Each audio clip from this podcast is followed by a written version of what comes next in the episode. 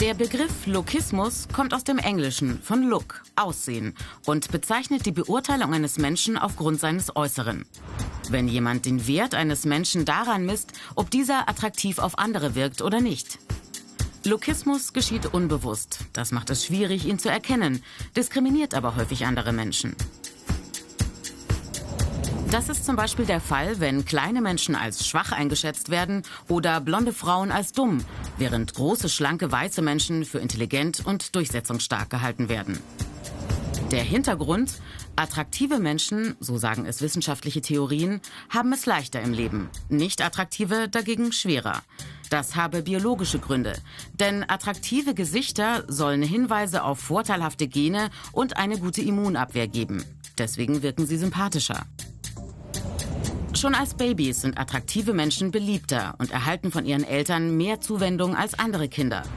Und in der Schule werden sie bei gleicher Leistung oft besser benotet als unattraktive Mitschülerinnen. Deshalb entwickeln sie ein größeres Selbstwertgefühl, was sich später im Beruf oft auszahlt, weil viele besser verdienen. Weil sie als attraktiver als andere angesehen werden, erhalten sie von der Gesellschaft Vorschusslorbeeren für etwas, das sie noch gar nicht eingelöst haben. Pretty Privileges nennt man diese Privilegien, die sie für das Vorurteil bekommen, vermeintlich besser als andere zu sein. Die Kehrseite Menschen, die dem Ideal eines attraktiven Menschen nicht entsprechen, werden schon früh benachteiligt. Diese Ablehnung und Diskriminierung verinnerlichen sie. Ihr Selbstwertgefühl wird geschwächt und neben der Abwertung von außen werten sie sich auch selber ab.